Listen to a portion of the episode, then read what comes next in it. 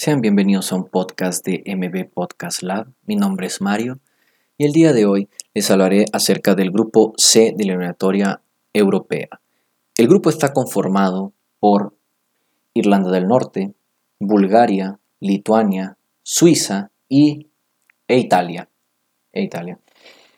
Bueno, este grupo es un poquito desbalanceado, podríamos decir, porque estamos hablando de que juega Italia, juega Suiza, que son selecciones que están acostumbradas a estar siempre en los mundiales, en las Eurocopas. Mientras tanto, pues todos sabemos que Irlanda del Norte pues no ha tenido mucho potencial últimamente, no digan Bulgaria, y pues Lituania pues su deporte principal nunca ha sido el fútbol, ha sido el básquetbol. Entonces son selecciones un poquito desbalanceadas, creo que es un grupo que en las estadísticas, eh, poco que decir en realidad, porque en mi predicción, pues estoy poniendo como pasa Italia primero, pasa Suiza segundo, pasa Irlanda del Norte tercero, pasa, eh, después eh, Irlanda del Norte queda tercero, perdón, cuarto Bulgaria y quinto Lituania. Creo que es un pronóstico un poquito como eh, pensando en lo más lógico que puede pasar. Me parece que Italia va a llegar a la Copa del Mundo fácilmente, no tendría que tener ningún problema ahora. ¿Podríamos esperar una sorpresa de Irlanda del Norte? Claro que sí, se puede esperar muchas sorpresas de Irlanda del Norte. Creo que es una selección bastante modesta, pero que no juega, los jugadores no juegan en equipos tan relevantes la mayoría. Pero claro, a la hora de juntarse, pareciera que Irlanda del Norte se acrecenta cuando ellos juegan juntos. Entonces se puede esperar como una selección sorpresa, Claro que sí. ¿Puede meterse al repechaje para ir al Mundial? Claro que sí. Me parece que es una selección que está muy fortalecida en cuanto a, no nombres, pero sí eh, su potencial de juego, ¿verdad? Bueno, vamos a nombrar algunos jugadores destacados que yo esperaría ver en la convocatoria de Italia y de las demás selecciones.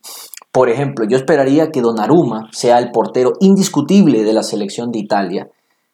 Igualmente esperaría que Immobile sea el delantero de la selección de Italia, que pues todos sabemos que Immobile pues ha sido un jugador de altos y bajos, ¿verdad? Ha jugado por varios equipos, los equipos grandes europeos pues le han quedado un poco grande, como dicen, este es un jugador de equipos chicos, porque jugar ya en la Lazio pues ya es como un equipo como de media tabla en Italia, lo ha hecho muy bien porque hasta ha sido pues campeón de goleo también, entonces es un jugador importante para su selección. Sin destacar también, eh, hay que destacar también a, Lorenzo Insigne, por ejemplo, es un gran jugador, me parece que debería ser el capitán de esta selección, es un jugador que mm, representa mucho para su equipo el Nápoles y es un jugador que sí o sí tiene que estar en la convocatoria.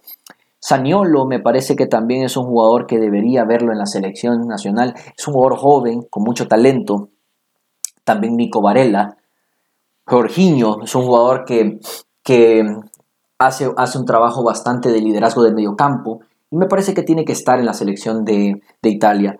Eh, Chiesa también tiene que estar ahí, Marco Berratti que ha estado en varios procesos, Bastoni que pues sería como de los, eh, de los nuevos procesos para Bastoni, Alessandro Florenzi que ha sido un jugador muy destacado siempre en, en el fútbol europeo, Bernardeschi que es un gran jugador de la Juventus y el último, y me gustaría verlo que al fin le den un chance es a Sandro Tonali, que creo que tal vez me quede un poco difícil que llegue Sandro Tonali a la selección, pero por lo menos que tenga una gran oportunidad y logre llegar a la justa mundialista.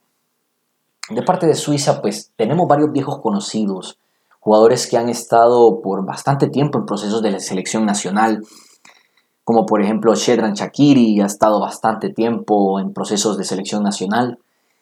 Eh, Granit Xhaka, que me parece que es un jugador bastante relevante para esta selección, muy importante también, me parece que tiene que estar sí o sí en esa convocatoria.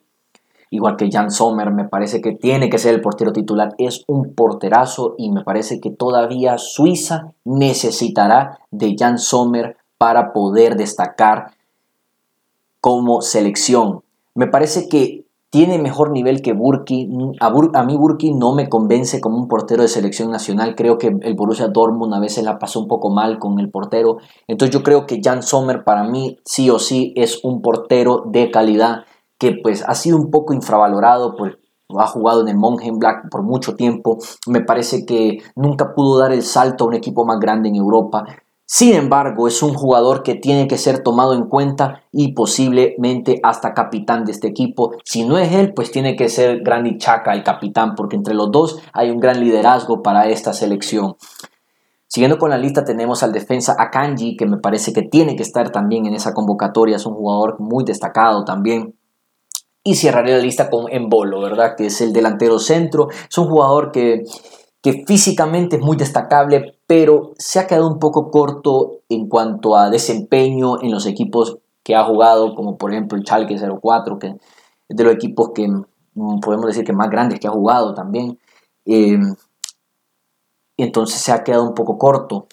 Tal vez a nivel de selección, pues tal vez las cosas sean un poco diferentes, ¿verdad? Bueno, siguiendo con la lista, y este, esta lista de Irlanda del Norte es bastante interesante porque la mayoría de sus jugadores no juegan ni siquiera en la primera división de Inglaterra.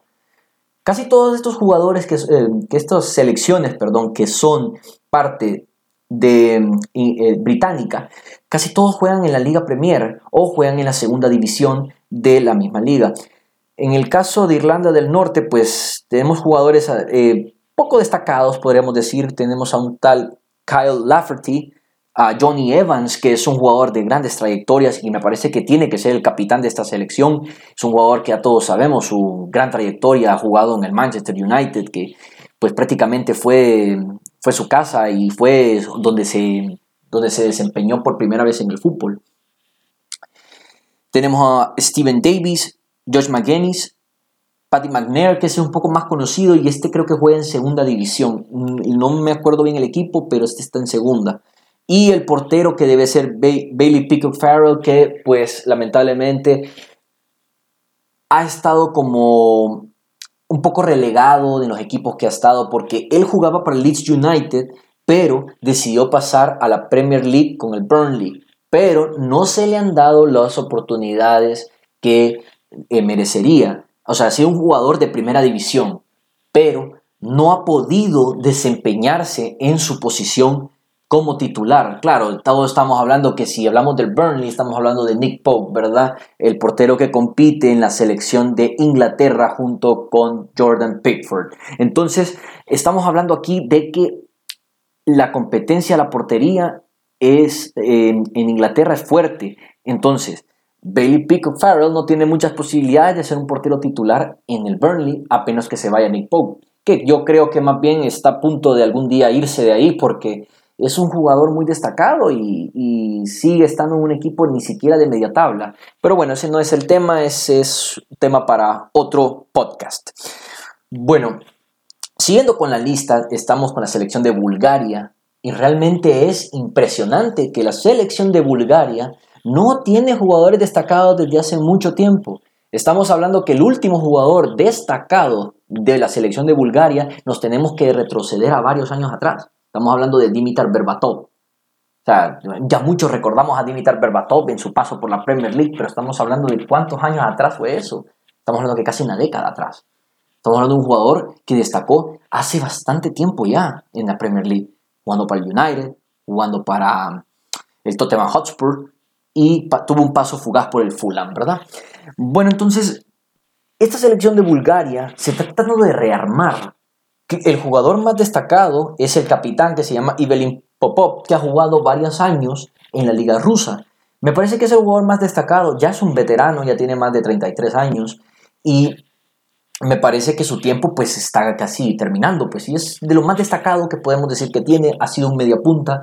Creo que últimamente lo están metiendo como delantero porque por edad pues ya se le dificulta eh, tener la misma movilidad, claro. Tenemos un jugador que está bien joven en Bulgaria, es, se llama Kirill Despadov. Este jugador se desempeña en el Cagliari.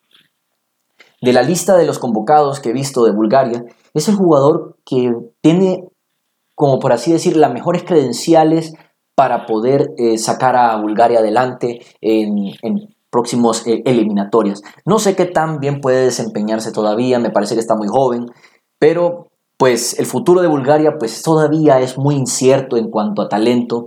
Esperemos ver en algún momento que algún jugador de Bulgaria pues vuelva a surgir otra vez, ¿verdad? Está muy difícil, pero es difícil volver a ver un Bulgaria como de los 90, eso es complicado, no, no son cosas que se repiten tan a menudo, ¿verdad?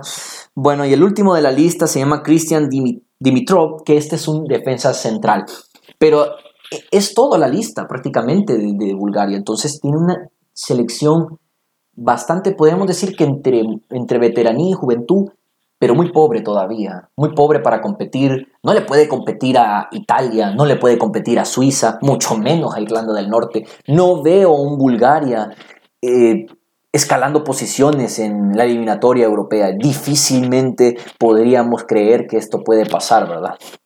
Creo que nadie daría como nadie daría como algo por pensar que Bulgaria puede salir adelante. Me parece que tendrán que pasar varios procesos todavía para que podamos ver si esta selección en algún momento puede levantar. Y la última selección de este grupo es Lituania. Como les estaba mencionando, Lituania es una selección, es de las selecciones más débiles de Europa. Y pues su desempeño deportivo es bien pobre porque en realidad eh, su deporte principal es el básquetbol. Se han dedicado al fútbol tal vez un poquito por, por, por ser parte de la conferencia de la UEFA, ¿verdad? Pero realmente es poco o nada lo que pueden destacar sus jugadores. Es poco lo que puedo decir de ella. Creo que los únicos jugadores que, que me salieron de, destacados pues son Lucas Spalvis, que este juega en el Kaiserslautern.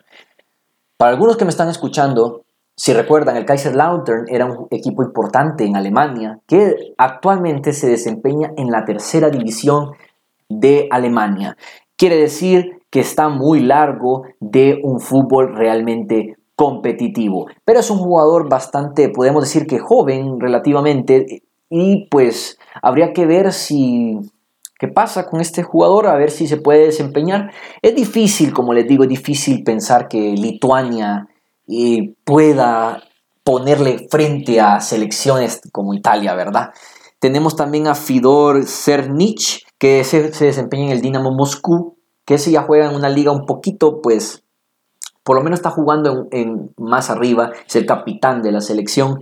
Y pues eh, tenemos al portero del Stade de Rennes, que está bien joven, ¿verdad? ¿No? Creo que todavía pertenece a, las filas de, liga, de las menores, perdón. Y entonces este, jugador pues todavía no desempeña en primer equipo. Se llama Edvina Gertzmones. Tiene un nombre bien raro, pero bueno, este es el jugador, último jugador de Lituania. Como, como punto final, creo que pues, como les dije al principio del podcast, Italia para mí es unánime en este grupo. Hasta puedo pensar yo y siendo un poquito eh, hasta opinar fuerte y decir que Italia se puede ir casi invicto en este grupo. Me parece que tiene la eliminatoria hacia el Mundial, la tiene fácil. Me parece que es difícil pensar que Italia se va a quedar sin Copa del Mundo. Todos sabemos que Italia se quedó sin Copa del Mundo no hace, no hace mucho. Entonces, este es un buen momento para Italia para volver nuevamente a las justas Euro, eh, perdón, mundialistas. Entonces, todos sabemos que Italia ha pasado por, pasó por un proceso, se cerró el proceso y prácticamente han tenido graves problemas para poder volver difícilmente, pero ahorita pues está teniendo una selección bastante joven.